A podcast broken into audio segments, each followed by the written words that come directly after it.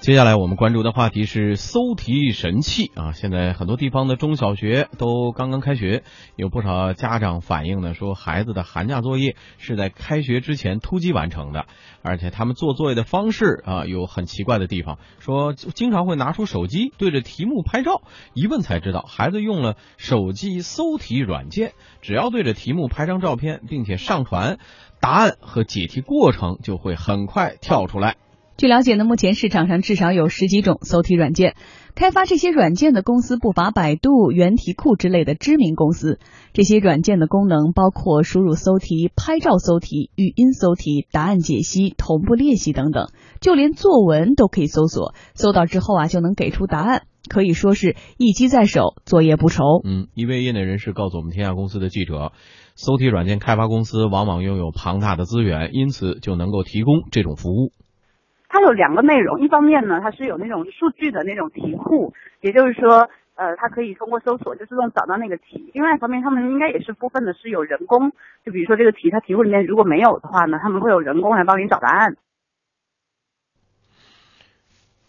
手机搜题软件在给孩子们带来便利的同时，也引发了一些家长和老师们的担忧与焦虑。他们认为啊，这种手机搜题软件是方便省事儿啊，提升了孩子作业的效率，但也会让他们失去独立思考、解决问题的能力啊。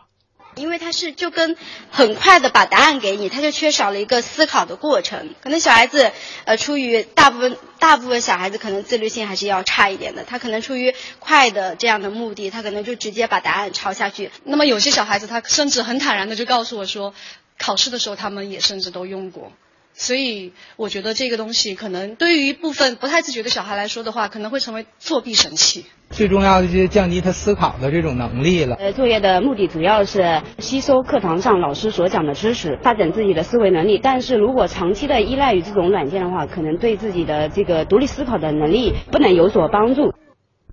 不过呢，学生们自己的看法却有所不同。有同学就说啊，这种软件其实对自己的学习是有帮助的。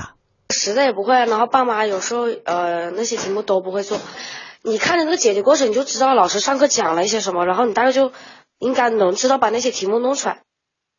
嗯，弄出来啊！有观点认为呢，表面上看呀，这搜题软件是在帮助学生，但实际上是在害学生啊，是在给教育事业帮倒忙啊。说尽管很多搜题软件也给题目做出了解析，列出了解题的步骤和过程，但是中小学生往往缺乏自制能力，他们或者只需要最后的答案，或者干脆把解题过程也一并抄下来，这时候做作业也就变成了一种抄作业了。一些教师和学生家长建议说，在移动互联网加速发展的当下，禁止学生使用搜题软件或者是手机其实不现实。与其限制其使用，不如使包括假期作业在内的学生作业啊更加贴近生活、贴近实际、贴近兴趣，做到因材施教。哎，宏宇怎么看待这种软件？如果你的孩子在做作业的时候用这样的软件，你会制止吗？呃，是这样啊。第一个，我自己的孩子我是一定会制止的。嗯，因为我一直有一个观点，就是我在想这个教育的本质是什么。呃，我认为现在，呃，对于我的孩子来说，我更希望他们培养一个学习的习惯和学习的能力。嗯哼，我觉得这个比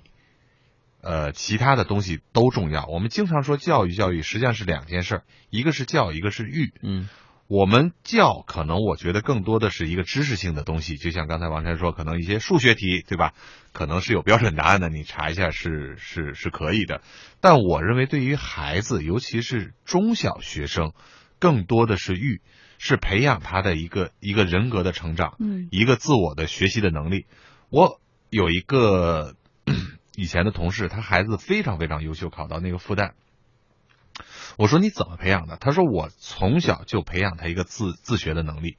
培养一个自学的习惯。嗯，呃，后来我觉得他说的这个话非常对，所以我自己的孩子呢，我一直致力于培养这个。你说如果用这个这个搜题的这个软件，我觉得对他的学习习惯和能力的培养没有任何的好处。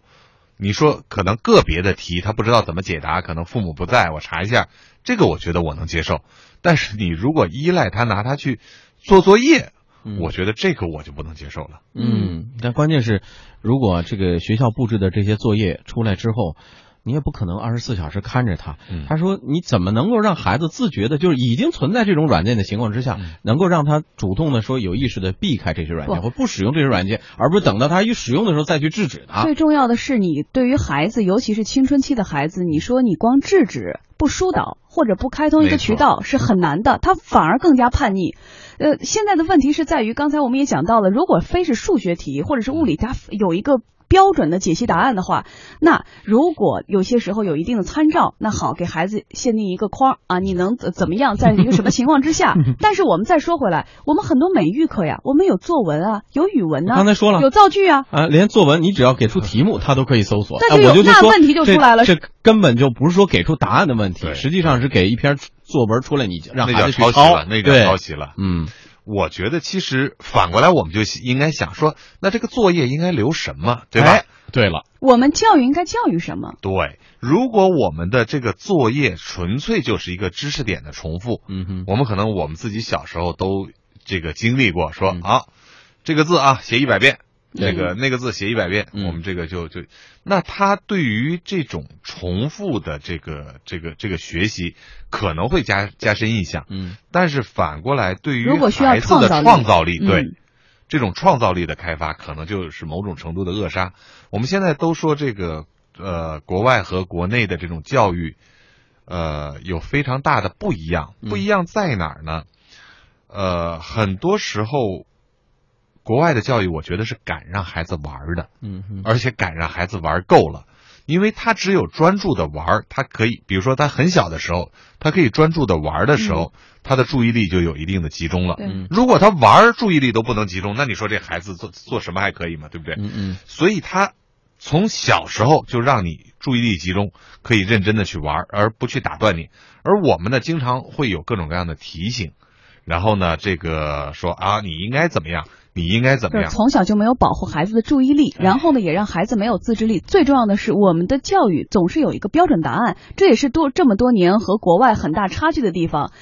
开放式的思考，或者是开放式的这个作业，或者是开放式的这个答题，能不能成为一个标准？对嗯，而如果这个我们说开放式的这个答题或者这个这个这个做作业啊、搜题啊，嗯。你如果能做成跟孩子做一个互动，嗯，就说我不直接告诉你答案，嗯，而我一步一步的再去引导你有一个正确的思考方式，哎，我觉得这个就特别有价值了。对对对对，所以我们来看看啊，近年来随着我国教育市场的迅猛发展呢，各种在线教育 App 啊，如雨后春笋般涌现出来了。嗯，根据 App Store 的数据统计呢，教育类的 App 在二零一四年底占据应用类排行榜单的第二位，仅次于游戏类的应用。相关机构统计，中国教育类 App 已经超过七万个了，数量特别多。如果你在智能手机软件库中搜索“教育”一词呢，会有一大波 APP 向你扑来，内容呢也是多种多样的，有日常的学习辅导、考试考级方面的，也有儿童成长方面的。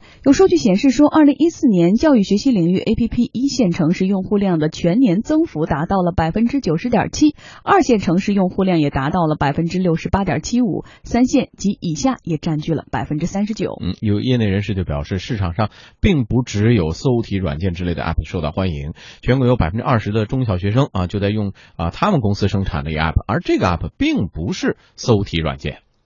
学霸君是做这个的，还有小猿搜题，他们是做这种就是像百度一样的，就是把题目输进去，然后就能搜出来。而我们做的是，呃，老师在我们这儿布置作业，孩子上来完成作业。你可以理解，把它把我们理解为一个那个人人网，或者说把我们理解为一个像比如说微博、微信，我们做的是这个。现在刚结束寒假，过去做大家做寒假作业是每个人发一本作业，然后你们就把这本的东西都完成，完成了之后呢交上来，老师可能还要批改，对吧？那我们是说，现在这个作业就是在网上完成，大家完成作业的方式就是打开电脑，然后到我们这个网站上来完成，或者说是打开手机也可以完成。它这样它随时随地都可以做，而且呢，系统自动批改，老师也不用批改了。然后完成了之后呢，还可以呃，这个数据就会告诉你你这个作业完成的情况怎么样，还有哪些地方知识点需要缺了需要补的。哎，真正的我是觉得这个通过这种，比如说现在在线互动的模式，App 也好，各种方式啊，呃，提升教育的呃功能，或者说这个提高学习率，这个是一个很好的方向。但关键是我同意宏宇之前说的，你能不能把这个孩子天性玩儿和这个学习结合起来，让他在玩儿的同时就能够接受了啊、知识的培养，因为而不是一个硬性的。刚才说你这个题的怎么怎么一个过程，我只要一个答案，这往往是孩子很抵触的一行为。因为刚才说的所有的他说的这些功能，我觉得都挺好的，嗯但是我更觉得孩子的这种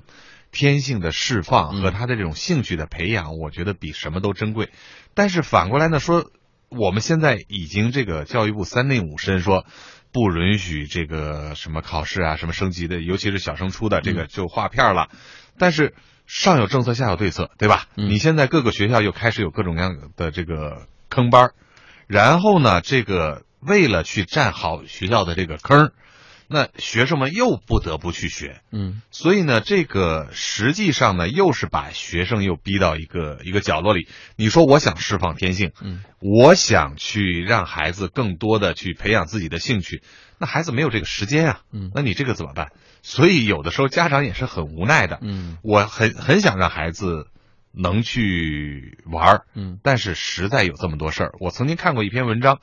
我当时眼泪都看看下来了。他这个是一个妈妈写的，她说我这个上学前的六年的全部的坚持，我希望培养一个孩子独立的人格，他有一个创造力。然后呢，上学以后，这个四十天所有的这种他喜欢的东西，嗯都被这个学校扼杀了。真的，我当时看的眼泪都下来了。嗯我觉得，可能每一个做父母的呢，一方面希望孩子可以自由成长，嗯另一方面呢，又不断的去妥协这个社会的这个。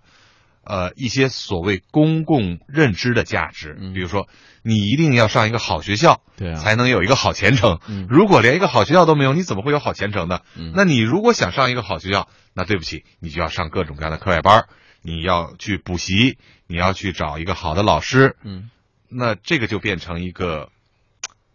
从某种程度上的负循环吧。嗯，所以我说我们现在这个教育市场啊发展的非常迅速，可能对这些开发商啊这些生产商来说也提出了更高的要求。你如果再重复这种搜题软件式的、直接硬给答案式的东西，可能真的本身的价值也真的不大。但是反过来你看啊，就说我最近看了很多这种 K 十二教育的这个嗯软件啊，我觉得现在整个针对 K 十二教育的已经浮躁到不能再浮躁。我给你举对。几个例例子啊，就是说如果你把这些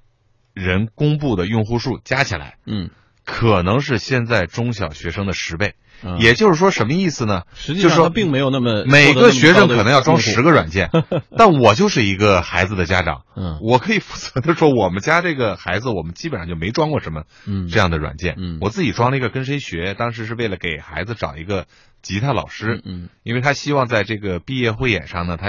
自己能弹琴能唱歌，嗯。只找过这么一个。嗯。我真的不知道其他的这个 K 十二的这个教育软件的这个用户数啊，到底是怎么凑出来的？然后又是一个什么样的资本的力量在推着他们又采取攻城略地？嗯，嗯，在这个市场竞争当中，期待有呃真正啊、有质量。呃，有要求，同时对家长和呃就你的用户，你不管是学生还是家长负责任的软件出现，在这个市场上能够起到真正的引领的作用，而且市场的需求我们也看见了如此的庞大。